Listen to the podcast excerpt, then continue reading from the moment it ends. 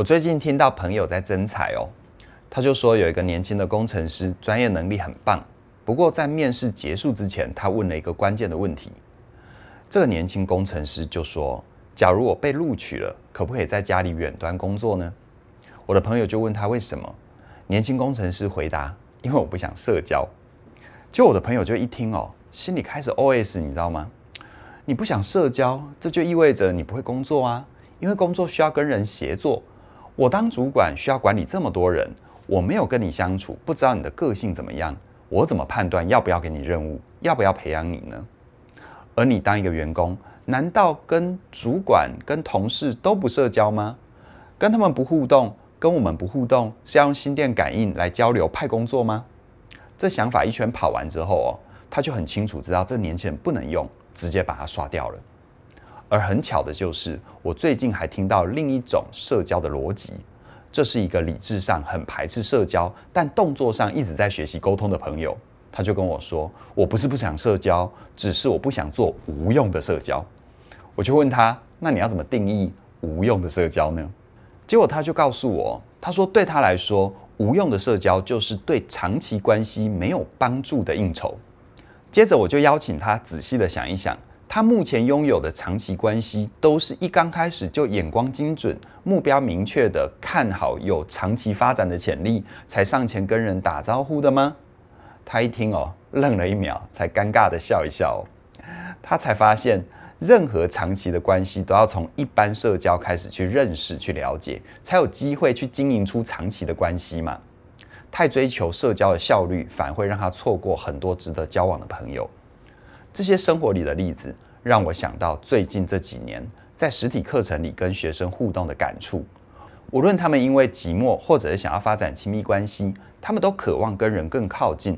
但矛盾的就是，他们同时又对关系有一种幻想，就是希望可以跳过建立关系必经的尴尬啊、不知所措啊、冲突啊、摩擦啊这些过程。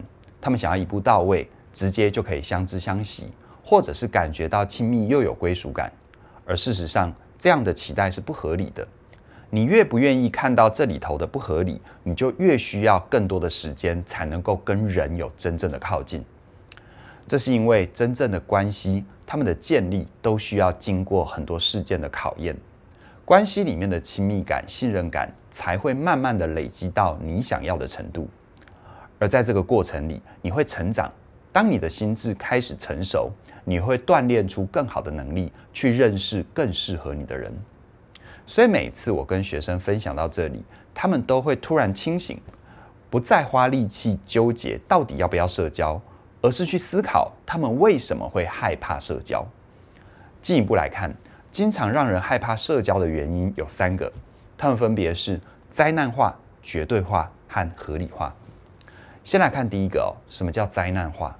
灾难化的意思就是开始互动以后，毫无理由的就往坏处去想，而且越想越严重。比如说，我有个学生刚认识一个新朋友，双方还在初步了解认识的阶段，他就在心里先吓自己：如果对方问我薪水，他一定觉得我很逊；或者是万一我等一下脑袋宕机回答不出来，他一定觉得我是个白痴。像这一类灾难化的想法，如果你没有觉察，就很容易让你在社交的时候分心。而你只要一分心，对方就会觉得你没有连线，对方也会慢慢的觉得你很无聊，想要离开，然后你就会觉得自己担心的事情果然成真了。但事实上，这一切是因为你心里先吓自己，让你的情绪很慌乱，于是就没有办法把最好的一面发挥出来。再来看第二个让人害怕社交的原因，那就是绝对化。最常见的绝对化表现就是脑袋里一直有应该思维。这就好比哦，你在社交的时候，心里有预设好的剧本，觉得今天的聚会应该要怎么进行，过程里彼此应该要什么样的互动跟交流，或者是应该要达成什么目标，但却不知道这样的想法很容易给自己很大的压力，也会让身旁的人觉得很不自在。因为如果你太想要在社交里控制对方的反应，会让对方感觉不舒服，想要退开的，于是也就很难有下一次喽。最后一个害怕社交的原因，合理化。这里指的是，当社交结果不尽理想的时候，人在心态上会偏向极端，帮自己找理由。最常见的就是贬低自己，反正我就是烂啊，没事，我就接受我自己不够好吧，或者是贬低对方，怪罪对方太白目了，都是因为他问蠢问题，才会让彼此不欢而散。这两种都是一种心理防卫哦，一个是把自己看得太小，另外一个是否定对方的价值。或许第一时间让人感觉好一点，但长远来看，这么做只会让你更远离真实啊。所以总结来看，现代人为什么会越来越排斥社交呢？甚至于觉得自己有社交恐惧症呢？可能的原因就是哦，灾难化、绝对化还有合理化的思维习惯。在我接触的学生里面，我发现这三个原因的背后还有一个共同的核心，那就是他们真正害怕的。其实是自己的情绪受到他人影响，这会让他们有一种失控感，一直想要逃开。也就是说，他不是不喜欢社交，他真正排斥的是失去安全感这样的感受。像这种慌乱、不知所措的感受，就好比我们每个人开着自己的小船，航行在人际关系的大海上，而他的船因为少了船底的压舱石，这个压舱石就是安全感。所以呢，他会一直活在翻船的恐惧里面，没有办法放松又自然地跟人说话。那像这样的情况，我们该怎么办呢？我很喜欢嘉颖老师有一个独门的方法，叫做安全防空洞。顾名思义，这个方法就是让你在跟人社交之前，你可以帮自己先一点一点地找回安全感，把船底的压舱石先安好，再出海交朋友。听到这里。你会不会好奇安全防空洞要怎么做呢？总共有两个步骤。第一个步骤，那就是先帮自己找一个放松的环境，像是你自己的房间，或者任何一个能够让你自在的空间，让你自己先安静下来。第二个步骤就是好好的呼吸，慢慢的吸气吐气，感觉心情平静之后，再拿出纸笔开始跟自己对话。你可以问自己，上次跟新朋友见面的时候，你容易被别人的什么行为触发了不安全感呢？这些不安全感里面有灾难化、绝对化、合理化的思维在干扰你吗？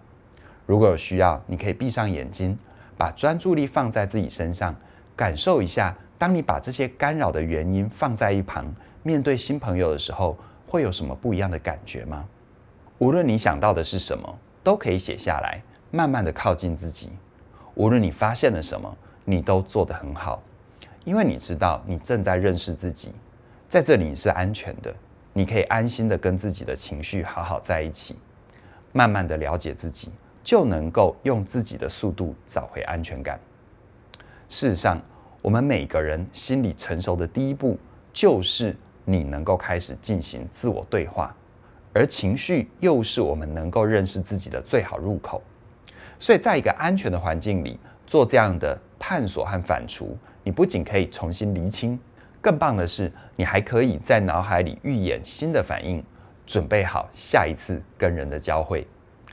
拒绝社交，你可能会失去的不只是工作，更是建立关系的机会和能力。只要你能够好好的跟自己在一起，打破不合理的信念，更合理的看待社交，对这个世界保持着更开放，别人才有机会跟你在一起啊。今天跟你分享的安全防空洞。就是我们的线上课程，好好在一起的内容。如果你还没有加入学习，我一定要提醒你这件事哦。目前这一门课程的优惠价二二一七，一直到十月三十一号，也就是今天晚上，今晚十二点，错过了这个机会，接下来就不是这样的一个加入价格喽。希望你能够透过这一门课的学习，创造出一个更好的生活，一个更好的自己。更重要一点是更好的关系。这门课已经帮助了很多朋友，期待你能够加入这门课的行列。详细的课程资讯在我们的影片说明里都有连结，期待你的加入。那么今天就跟你聊到这边了，谢谢你的收看，我们再会。